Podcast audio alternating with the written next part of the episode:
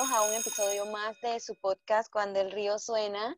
Por aquí apareciendo después de ser, pasar un mes entero, creo, sin ser la host.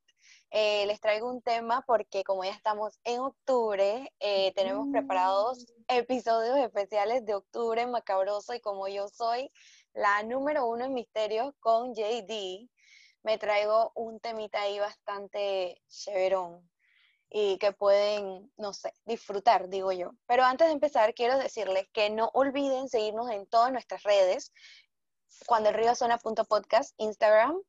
Eh, tenemos ahora una fanpage de Facebook, que también es cuando el río suena podcast. Este, y en nuestro canal de YouTube, cuando el río suena podcast. Y bueno, sin más que decir, empezamos. Bueno, am, les voy a compartir aquí mi pantalla porque no se van a salvar de las clases. Ahí vengo yo compartiendo pantalla, tiempo de la escuela. Y Yo, bueno, yo solo quiero decir que yo soy el segundo en misterios. Tú eres el- la primera siempre, Ale. Yo tengo el segundo lugar. ok, bueno, entonces, eh, bueno, ya pueden ver que el tema de hoy es sitios ma- eh, turísticos macabros. Y bueno, empezamos. ¿Eso Bueno, el primer es? En Ajá. República Checa. Primero que nada, este sitio se llama el Osario de Sedle, que era- queda ubicado en la ciudad de Kutna Hora, en República Checa. El sitio es, bueno, es una catedral gótica, sin más ni más. De hecho, si ustedes la buscan en, en Google, van a ver que la parte de afuera no es nada del otro mundo, es una catedral común y corriente. El- eh, la historia de este sitio es bastante curiosa, me llamó mucho la atención. Bueno, cuenta la historia que un abad de la localidad, o sea, de República Checa, por ahí del sitio, eh, había hecho una peregrinación en el siglo XIII a Jerusalén y trajo consigo un puñado de tierra santa, pues de tierra de Jerusalén, eh, y que la esparció sobre el, el cementerio de la antigua iglesia que había ahí, que no era catedral, era una iglesia normal. Entonces, esto hizo como que el sitio se volviera como uno de los sitios más populares para ser enterrados, o sea, ese cementerio. Entonces empezaron a enterrar, enterrar gente ahí como loco. Y eh, en aquel tiempo, como en el siglo XIV, llegó la peste provocando la muerte de unas 30.000 personas, que obviamente todas estas personas querían ser enterradas en ese cementerio. Luego también hubieron muchas más calamidades típicas de la época, o sea, porque todo en esa época mata. Y entonces murieron como 10.000 personas en una cruzada, entre otras cosas. Entonces se fue sobrepoblando este cementerio. Resulta ser que en el siglo XV se decide construir una iglesia gótica sobre, o sea, quitar la iglesia que había anteriormente y construir una iglesia gótica más moderna, que es la actual iglesia de, que está sobre este osario. Entonces, en ¿qué esta sucede? foto, esta foto que vemos es la actual. Sí, Qué miedo, porque en la foto, para los que nos están escuchando por Spotify, es una iglesia sumamente gótica, como se la podrían imaginar, pero tiene calaveras, tiene huesos, tiene un poco de ángeles, como a- baby angels o ángeles bebés, Con pero o sea, las es horrible. Tiene como, ¿cómo se dice? Es un candelabro inmenso que es full lleno de, cala- de calaveras, ¿se dice eso? Ya, bueno, de huesos, sí. De huesos. y Osa- así. osamentas. A Osamentas. mí me gustó mucho, la verdad. La verdad que se ve súper, súper spooky, súper de miedo, pero bueno, estoy, estoy looking forward, o sea, estoy tratando de ver qué es lo que tú vas a decir ahí, G. Bueno, en realidad, eh, ¿qué sucede cuando fueron a construir esta catedral gótica, que es esto que vemos ahorita mismo? Eh, resulta ser que obviamente tenían este cementerio en la propiedad que estaba ocupando espacio y estaba superpoblado. Entonces, el, el man que llevaba la obra dijo como que exhuma toda esa vaina y llévatelo como a un depósito que tenían debajo de la catedral eh, y ahí estaban apilados los huesos. Espérate, espérate, espérate. Yo quiero que tú me digas una cosa, o sea, que estos huesos que nosotros estamos viendo son los huesos exhumados. Sí. Y esta vaina me huele mal. Sí, ya me estoy poniendo puchulín yo. Ok, Qué sí, es que loco. está súper horrible, pero bueno. Esto no era así, o sea, esto era una catedral normal, agarraron, exhumaron los huesos y en vez de disponerlos como ustedes lo ven ahorita mismo, los echaron disque a un cuarto debajo de la iglesia. Pero en 1870 eh, se decide hacer algo con esos huesos, porque estaban ocupando espacios, aparte que no me imagino que no era salubre tener ese poco de, huesos por ahí. Entonces, eh, la iglesia eh, contrata a un tallador de madera local llamado Francis Rint. Este hombre agarra todos los huesos que estaban en el depósito y los talló, los blanqueó y los dispuso de forma hermosa por toda la catedral. Entonces, yo, ¿verdad? Personalmente, eh, pienso que en verdad la, yo sí pienso que el sitio es muy bonito en realidad, me parece bastante original. muy ah. artístico. A mí en lo personal me parece demasiado tenebroso. Yo sí veo que tiene, tiene como ese vibe de Halloween que a, me encanta, esa vibra de Halloween que me encanta, pero honestamente, man, o sea, ahora sabiendo de dónde vienen esos huesos, a mí me da mucho asco. I'm sorry, lo siento.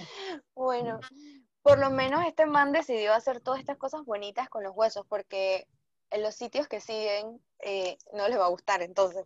Pero, ah. o sea, pillen por favor, para los que no, para los que nos están escuchando en, en Spotify, una de las cosas que acabo de ver que ahora sí me impactó, y se los digo, es que en el candelabro inmenso del medio de la catedral o del principio de la catedral, hay una un, hueso, un hueso de una cabeza que tiene como unos ojos en la boca. O sea, es demasiado, o sea, esta vaina es demasiado spooky para mí.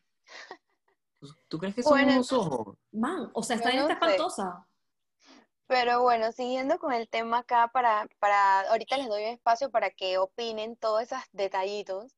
Bueno, resulta ser que este man, eh, este Francis Rind, agarró los huesos, los talló, los blanqueó, los dispuso de forma hermosa por toda la iglesia, creó decoraciones súper detalladas y armónicas con las paredes, el techo de la iglesia, incluso creando este gran candelabro que es el que están viendo en la foto de osamentas humanas, que muchos consideran que es la, pieza cumbre o la obra cumbre de este Rint. Muchos piensan que este sitio es nauseabundo, como Ari, pues está rodeado de huesos y muertes.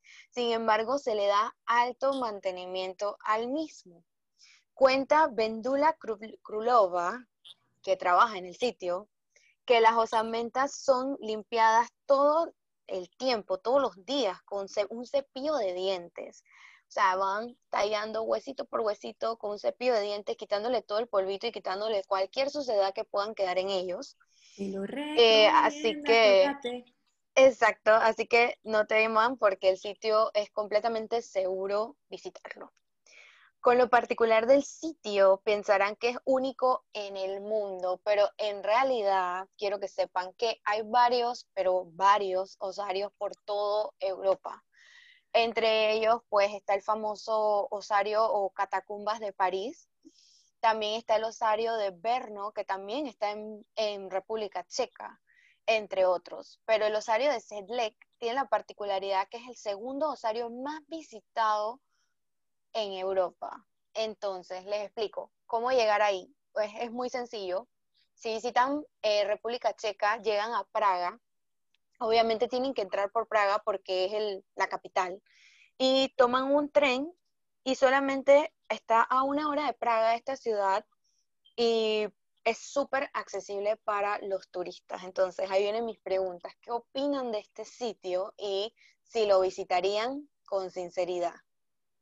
Yo iría, sin problema. Solamente porque me parece súper lindo, me tomaría una foto, así es que. Yo también iría, muero por ir, de hecho. Primero porque está en República Checa, porque lo que ya comentó Ariana. Y segundo porque de verdad, a mí me encantan, tú sabes que me encantan esos lugares, Alejandra. Y se ve muy cool. Y con Nicole quiero esa foto ahí también. Yo tuyo, bebé. Yo, yo creo que yo también iría, aun cuando me, repugna saber que son herramientas humanas, eh, pero yo creo que, o sea, ahí vestida de Morticia sería amazing, honestamente. bueno, entonces, eh, el próximo sitio que quiero presentarles se llama el Monasterio de los Capuchinos en Sicilia, Italia. Bueno, este sitio sí me puso bien puchulín a mí, porque en verdad cada vez que busco fotos, no es que me da miedo como la muerte, ni los cuerpos, ni nada de eso, sino es como que la forma en la que están dispuestos y aparte que tienen ropita. Entonces, no sé, me da como miedo. Para los que no están viendo este podcast y lo están escuchando, hay dos, cuatro, seis cadáveres, ¿ok? Esto, esto ya no es normal, cadáveres colgando de una pared y, no sé, como que están ahorcados, yo no sé, una vaina súper rara. O sea, yo creo que esos italianos tienen algún problema. Perdónenme, italianos, yo los amo, amo ir a Italia, pero ustedes tienen un problema mental. ¿Cómo ponen esa vaina así? ¿Me está, me está diciendo loca o qué? ¡Ay, verdad! Sorry, I love you. Ok, bueno, les cuento la historia de este sitio que también es bastante particular. Y bueno, este macabro lugar, que no es apto para personas impresionables, está ubicado en la hermosa ciudad siciliana de Palermo, eh, la historia de este sitio empieza en 1599 cuando los monjes capuchinos conformaron un recinto subterráneo para enterrar, con big comillas, porque no es como que los enterraban, sino que los dejaban ahí en ese sótano, eh, a sus difuntos, o sea, miembros de la orden. Todo bien hasta que deciden ampliar este recinto. Entonces, cuando bajan y ven los cuerpos, se dan cuenta que 40 de esos cuerpos estaban eh, momificados en forma casi perfecta. Entonces los monjes vieron que el sitio tenía cualidades propicias para conservar los cuerpos eh, y ellos dicen, en verdad esto lo leí, eh, creo que en National Geographic, que en verdad ellos atribuyeron estas propiedades como al suelo, la temperatura, cosas bastante científicas lo cual me sorprende porque pensé que lo iban como a atribuir a la obra y gracia del Señor por ser monjes, pero los manes dijeron que aquí es el suelo, es la temperatura, la humedad, todos esos factores hacen que los cuerpos se vuelvan momias.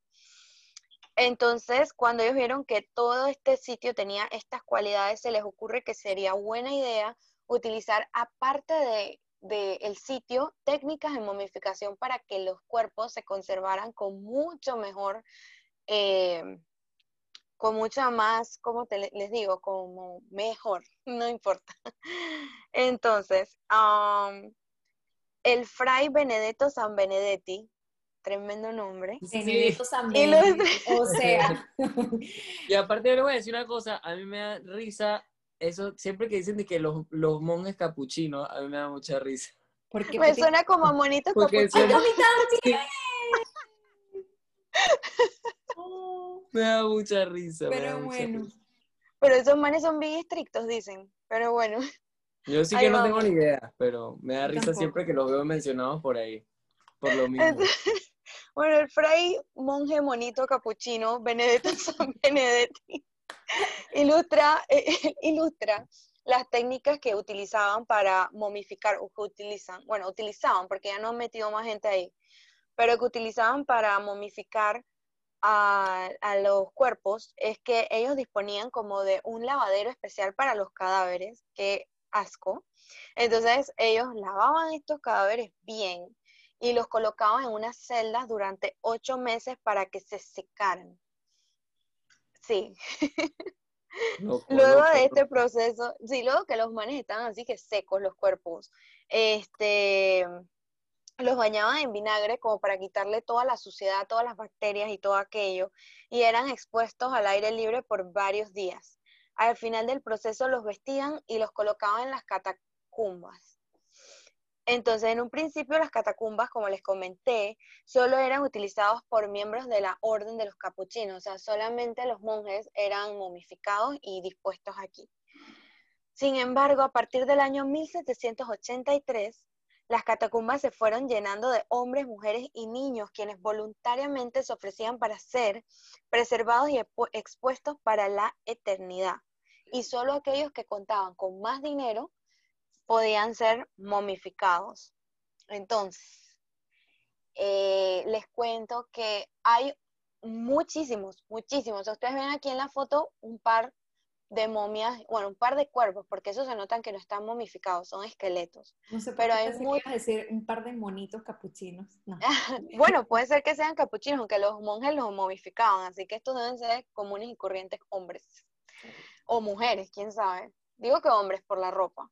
Sí, Pero bueno, entonces, em, entre todas las momias que hay en este recinto y todos los cuerpos y cadáveres que hay aquí, hay uno que resalta y es el que les voy a mostrar a continuación. Es esta momia de la niñita, Ah, la ah, Rosalía. ah. La Rosalía. La Sí, ese- Rosalía. la es la Rosalía. Esta niña se llama Rosalía Lombardo. Ella vivió entre el año 1918 y murió en 1920. Tiene dos años. Tenía dos años al momento de su muerte y obviamente tenía buenos quintos porque la momificaron perfectamente. Esa es una foto actual. Eh, los que no lo están viendo, ah, bueno, pueden ver, eh, les voy a explicar que en la foto aparece una niña preciosa que todavía tiene su cara de ángel perfectamente preservado, se le ven sus pestañas, su pelito, su ropa está en perfectas condiciones y en verdad eh, me parece hermoso. Sí, Creo que oye, si bajo, ajá, e- es, algo muy, muy bonito. De Yo verdad como que que voy sí a pedir que me, me momifiquen. Yo también no había pensado nunca en eso, pero yo quiero que me momifiquen.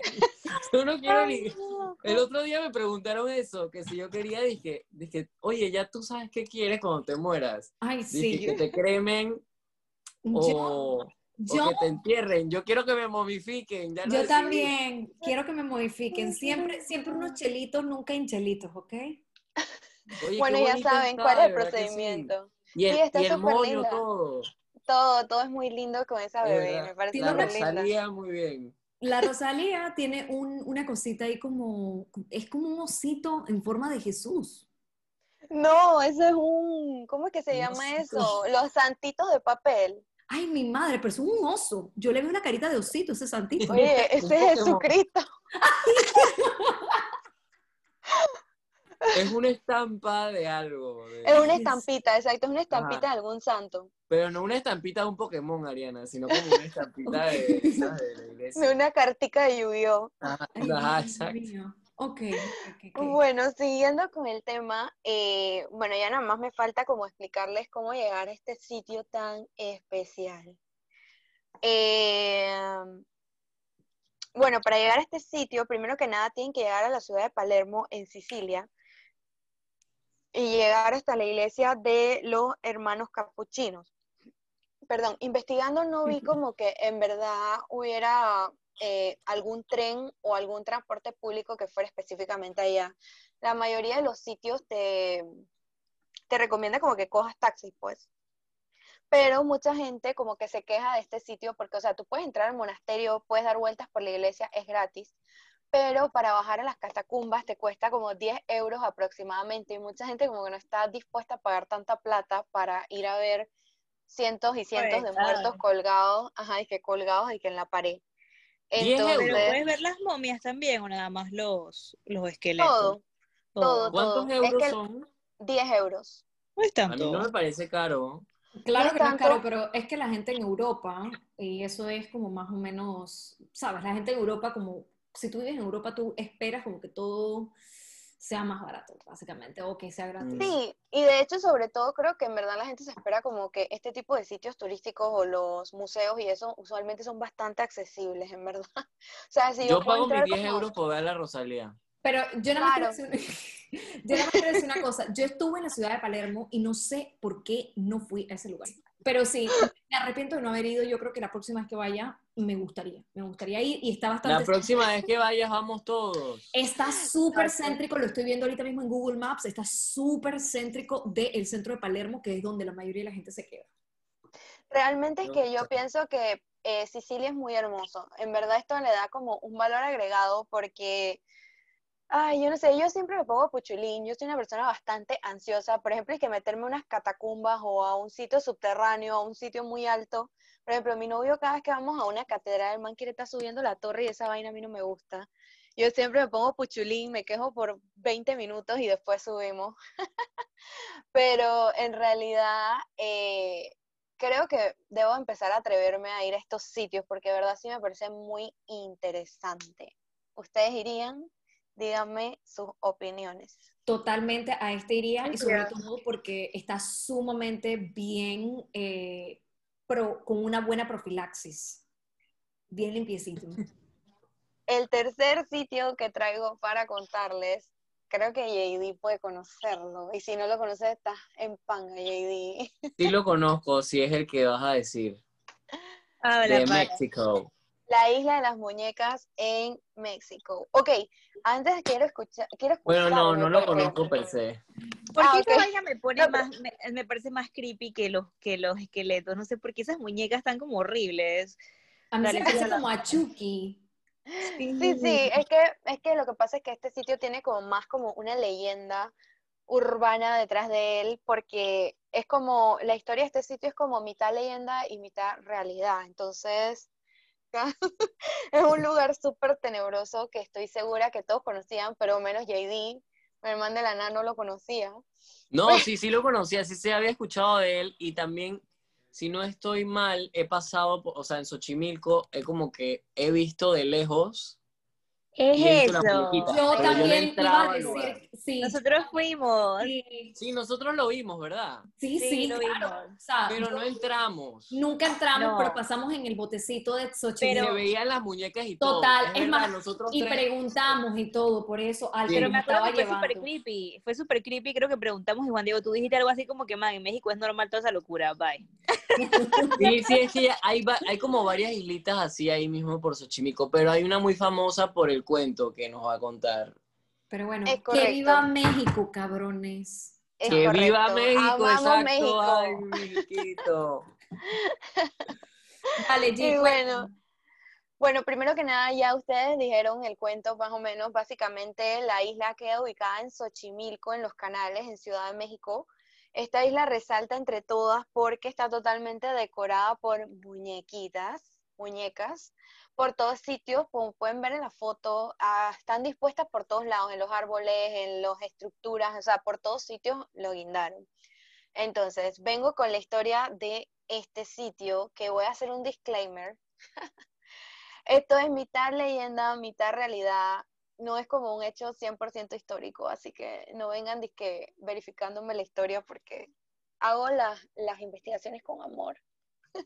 Sí, aquí que aclarando bueno. para que no tengan ahí, porque luego uno se pone ahí y dice que es que exactamente eso no era así. Exacto, bueno. no lo- yo no lo hago de Bueno. maldad. Si se me murió mi tío ahí haciendo la investigación, bueno, a cualquiera se le muere.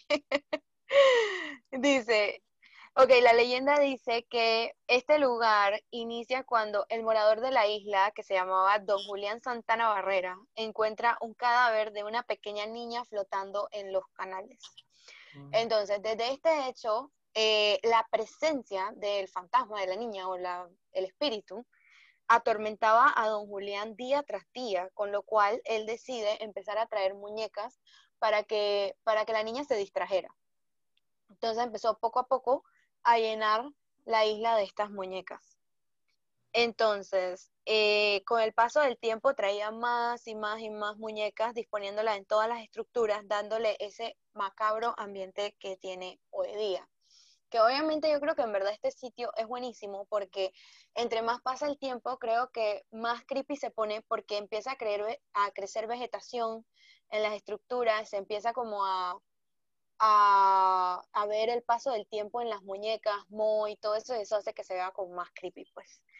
Entonces, todo este tema de la leyenda de Don Julián, su isla, la presencia y todo aquello, termina cuando en el 2001 el señor Julián estaba pescando en los canales con su sobrino. Entonces, eh, al man se le escapa un ganado y obviamente como el sobrino era joven, el, el sobrino se paró a eh, guardar el ganado. Entonces, cuando él regresa a los canales a seguir pescando con su este con su tío, se encuentra con el cadáver de este flotando en el canal. Entonces, antes de que esto sucediera, el señor Julián siempre decía que escuchaba como cantos y que había una presencia que se lo quería llevar, entre comillas, que venía, ajá, no, que venía como del- de, los canales. Um, él, acerca de esta presencia, no se refería como que era la presencia de la niña, sino que él decía que era una sirena, o sea que, no sé, no sé qué pasó ahí, pero eso era lo que decía don Julián. Parece que es como parte del folclore eh, mexicano, eh, como mezclar los hechos históricos con las leyendas, que me parece muy bonito porque en verdad le da toda esta cultura como de misticismo a varios sitios que ellos tienen allá. Entonces, eh, en realidad, oficialmente, lo que le pasó a don Julián es que sufrió un infarto y se cayó posteriormente al, al canal. O sea, no es como que se lo llevó una sirena ni nada de eso, el man le dio un infarto. Este sitio es muy inquietante, ya que las muñecas envejecidas le dan una atmósfera muy aterradora. Muchos visitantes afirman que el sitio tiene un ambiente muy pesado cuando lo visitan. Este, se sienten observados por las muñecas e incluso afirman haber visto el espíritu de aquella niña que cuenta la leyenda. Entonces, que, ok, ah, ¿cómo llegar al sitio? Ya me lo iba a saltar. Llegar a este sitio por cuenta propia parece que no es sencillo, o sea, no es sencillo como llegar por tu propia cuenta y pisar el, la tierra esa, pero lo más recomendado es que contraten un tour. O sea, vayan con cualquier tour operador que haga el, el- el tour guiado y los llevan a, a la isla y los dejan bajar y todo. Incluso vi investigando que hay hasta tour operadores que ofrecen este tour de noche. O sea, Qué creepy. Yo quiero, yo quiero de noche. sí, avise- entonces quiero Oh. saber qué opinan. Para que me A mí se me antoja de noche.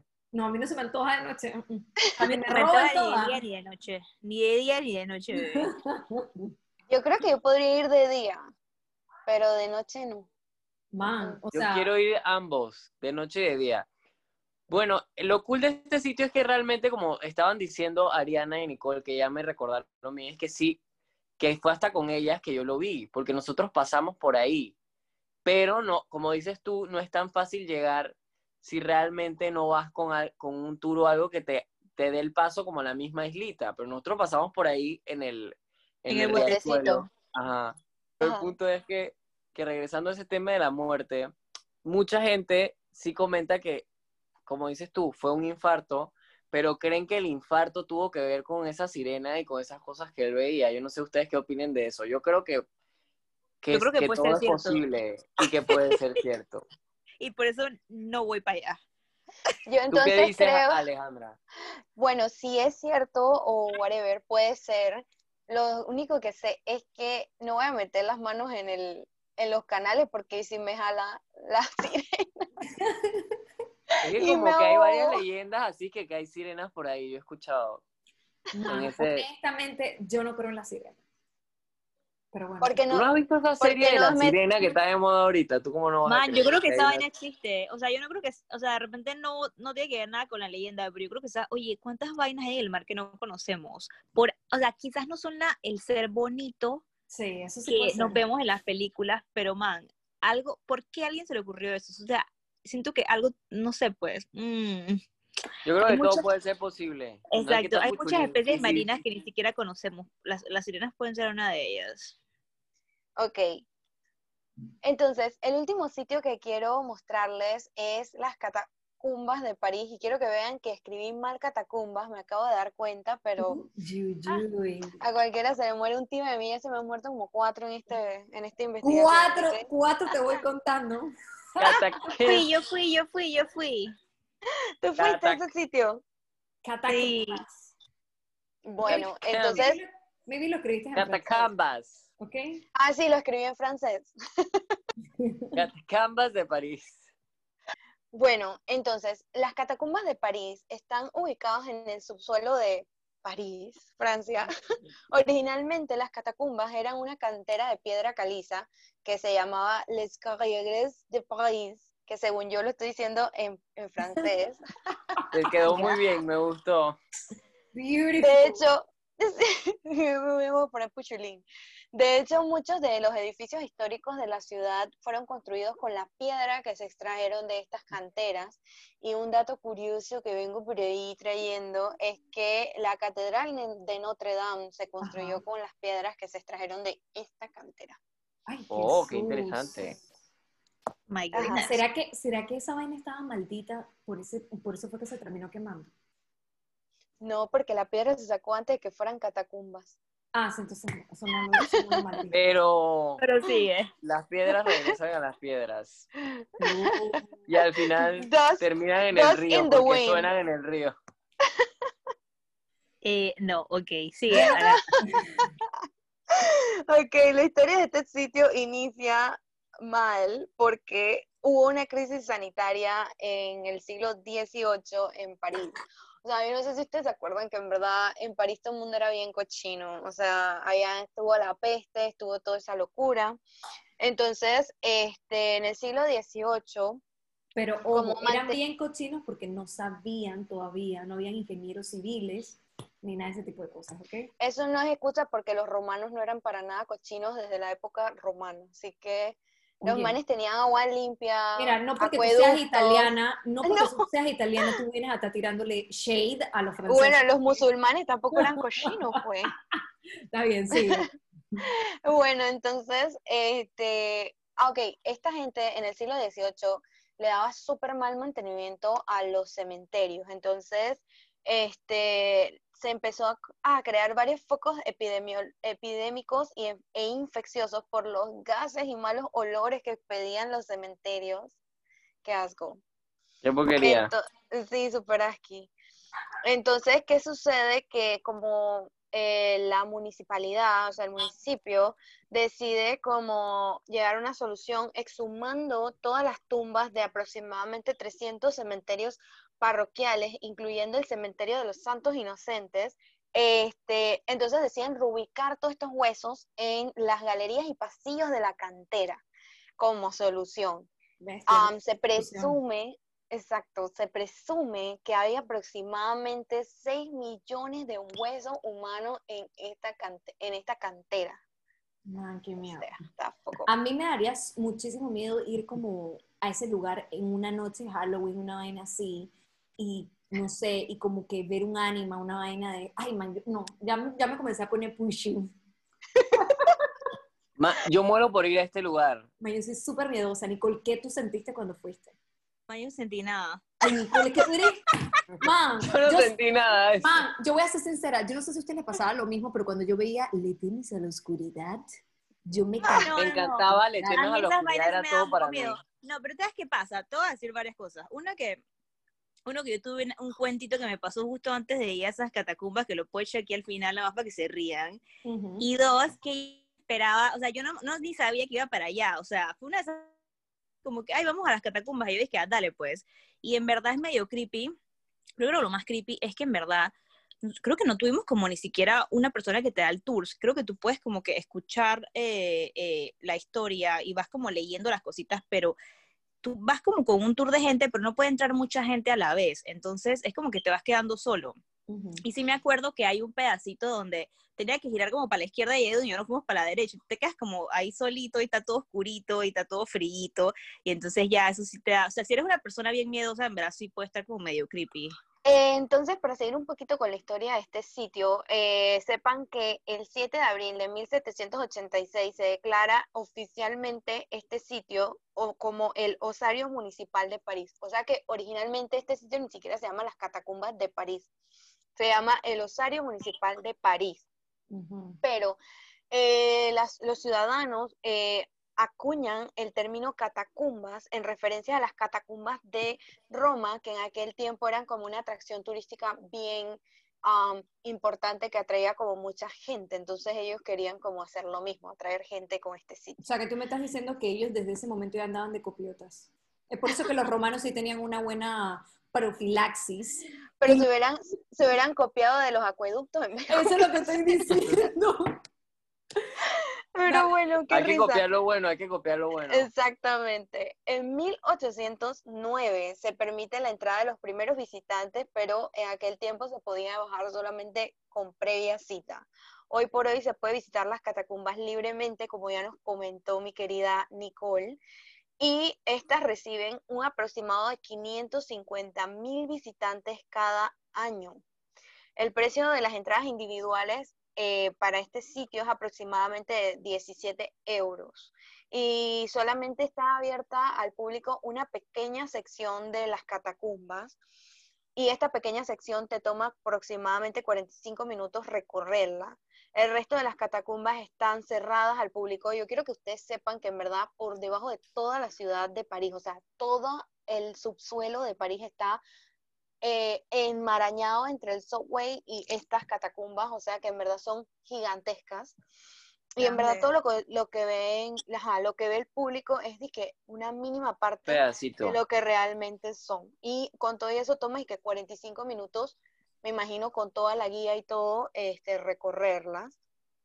El resto de las catacumbas, como estaba diciendo, están cerradas al público y muchos tramos están en pésimo estado, por lo cual es muy peligroso accesar a ellos. Sí, hay, hay muchas Entonces, partes cerradas. Exacto. Entonces les traigo algunas teorías conspirativas porque quiero que luego de ellas me comenten sus opiniones, porque quedé muy Oh. chulín. Bueno, entrando en estas teorías conspirativas y que no son tan conspirativas, se dice que mucha gente se ha perdido dentro de las catacumbas, incluso se rumora que muchas han muerto. ¿Por qué? Porque bueno, pues como les estaba comentando, este sitio es inmenso y abarca casi todo el subsuelo de la ciudad muchos tramos de las catacumbas están disque cerrados, y digo disque cerrados porque no estaban cerrados, simplemente estaban como que un letrero que te decía, ok, no entres, prohibido el paso. Eso es Entonces, cierto. Exacto, Eso es lo que yo te entonces- decía, que yo como que medio me que perdí, pero ahí decía no entre y yo no pasé para allá, pero yo, yo fui al lugar donde estaba la vaina, o sea. Exacto, o sea, tú pudiste haber muerto. seguido y morir. Ajá. Pero entonces, eh, por muchos sitios, como nos cuenta Nikki, era muy sencillo accesar a otras partes de las catacumbas y obviamente se dieron muchos accidentes, ya que los jóvenes agarraron estos tramos de las catacumbas que no estaban siendo utilizados por nadie y hacían eventos, fiestas, entre otras cosas. O sea, imagínense jóvenes, más alcohol, más catacumbas en mal estado, más probablemente y muy probablemente, digo, drogas. O sea, obviamente alguien se mató ahí adentro, loco. Pero bueno. Entonces, bueno, las autoridades al darse cuenta de esto empezaron como a cerrar u- cada una de las entradas y, o sea, la cosa estaba tan peluda que en verdad la gente empezó dizque, a meterse por las alcantarillas, porque Ay, les digo, se puede meter uno por ahí, entonces empezaron, las autoridades tuvieron que empezar hasta cerrar las alcantarillas, no sé cómo, porque digo, la idea de una alcantarilla es que esté abierta, pero las cerraron, las sellaron para que los jóvenes no se metieran. Entonces, hay un cuento que dice que hay un bochinche que los vecinos se estaban quejando de que venía como todo este ruido de las catacumbas y en la policía empezó como a investigar y se dieron cuenta que se estaba dando como un cine, un cinema clandestino en las catacumbas. Entonces eh, la policía empezó como a investigar, investigar y qué pasó, que este cine se fue como corriendo y corriendo y corriendo del sitio y un día hicieron una redada y encontraron el sitio donde estaba ubicado eh, por última vez el cinema y en el sitio había una nota, una notita que dejaron los manes que organizaban el cinema que decían, no nos busquen, que no nos van a encontrar. Y nunca los encontraron. ¡Wow! Qué miedo. Sí, o sea, los manes eran buenísimos, sabían cómo Son muy investigar. cool. Sí, como, perdón, cómo organizar un evento sin que nunca se dieran cuenta. Entonces, o los manes son muy inteligentes o la policía francesa es muy incompetente. Exacto. No sé Una cuál de de los dos. dos. Exacto. Y bueno, esta cita Pushu, el cuentico que tengo, y es que existe un grupo de personas que se llama eh, los cata- cat- eh, ca- catarsis, no sé cómo se llamaban los, cat- los católicos. Pero bueno, este es un grupo de personas que son como unos, eh, ¿cómo se puedo decir? Como esa esta gente que hace como exploración urbana. Sí. O sea, Juan Diego y yo. Exacto. Juan Diego se está esperando una exploración urbana del Colegio Javier. Es más, el Colegio Javier debería estar en esta lista, que está súper Ah. tenebroso. Para la Sí. siguiente lista lo vamos a poner. A mí me daría Pero bueno. miedo. Pero bueno, ajá. Entonces estaba este grupo de, de catársicos, no sé cómo se llamaban, que hacían esta exploración urbana específicamente en las catacumbas de París para filmar y ver todos los tramitos eh, menos conocidos de la catacumba. Entonces, dos pendejos en 2017, dos adolescentes bien pendejos se metieron a las catacumbas y estuvieron tres días perdidos en ella. Entonces, cuando hicieron toda la búsqueda y toda la cosa, se dieron cuenta y los encontraron tres días después, como ya dije, eh, con, eh, les dio hipotermia y estaban súper hambrientos, pues famélicos. Bien bueno O sea, casi se mueren por andar con la vaina de estar investigando. Es correcto, Entonces, entonces, ¿qué es lo que tienes que estar buscando? Lo que no se te perdió. exacto. Entonces, luego de decir todas estas cochitas, quiero saber qué opinan si visitarían este sitio, si lo visitarían de noche o si irían a algún party que organicen aquí. Uy, uy, uy. Bueno, yo voy a comenzar porque, bueno, yo soy la que vive en las Europas y Ujú. honestamente yo me pude imaginar que esto iba a suceder, lo de los parties can- clandestinos. También me imaginé que gangs eh, podrían estar también como haciendo cosas y qué sé yo. Acá no hay mucho problema de revolvers, sino que hay más problema de apuñalamiento o stabbings, porque aquí no se vende armas. Así que yo pensé eso también. Ahora, yo iría y creo que iría en Halloween, en la noche de Halloween, vestida de Morticia, porque me encanta Morticia. ¿Y ustedes qué opinan? ¿Irían? Yo ¿No sí iría, totalmente. Iría ¿Irías con party? totalmente. ¿Irías con party? Iría al party y iría también a, a la parte a la que Nicole fue, que era como la que podemos ir todos. No sé si me adentraría como a investigar más allá para ver si termino muerto, no lo sé. Quizás, quizás si, si tengo a alguien que me haga la segunda y que me diga así como que, oye, vamos, quizás lo piense. Eh, yo lo que digo es que el que busca encuentra, así que usted tenga miedo. Sí, Eso es exacto. verdad. Bueno, chicos, primero que nada, antes de cerrar el episodio, quiero decirles que am, desarrollé un par de lugares más porque en verdad, eh, viendo toda y haciendo toda la investigación, me di cuenta que en verdad hay un montón de sitios turísticos macabros, únicos. Y bueno, pues si quieren que desarrolle más de estos temas o tienen esa curiosidad o ese morbo, a mí no me van a engañar, morbosos, curiosos, eh, nos digan en los comentarios si les gusta, si quieren seguir escuchando más temas como este.